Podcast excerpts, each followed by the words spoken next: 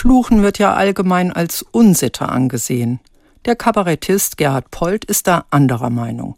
Für ihn ist Fluchen eine Kunst. Und vor allem sein bayerischer Heimatdialekt verfügt da über einen großen Reichtum. Schimpfen sei darüber hinaus ein kreatives Ventil. Fantasie ist allerdings angesagt, damit es nicht so plump rüberkommt. Und so mancher Fluch kann sich regelrecht liebevoll anhören. Schwammerlkopf zum Beispiel bezeichnet jemanden, der ein wenig begriffsstutzig ist. Auch Martin Luther liebte es deftig.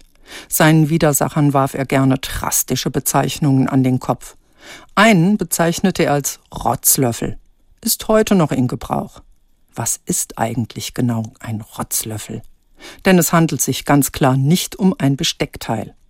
Ein Rotzlöffel ist ein junger, unerzogener Mensch, der noch seinen eigenen Rotz ableckt, also noch nicht gelernt hat, dezent zu schneuzen oder gar ein Taschentuch zu benutzen. Ein Rotzlöffel ist noch unerfahren, man kann ihn nicht für voll nehmen. Ich zum Beispiel fluche gerne beim Autofahren, vorausgesetzt ich sitze alleine drin. Aber Gerhard Polt wäre nicht zufrieden mit mir. Mein Repertoire ist armselig und einfallslos.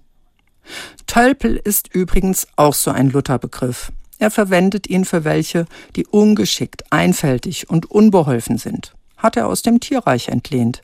Der Tölpel ist ein Seevogel, der auf Land ziemlich unbeholfen herumwatschelt. Aber in der Luft ist er ein eleganter Segler.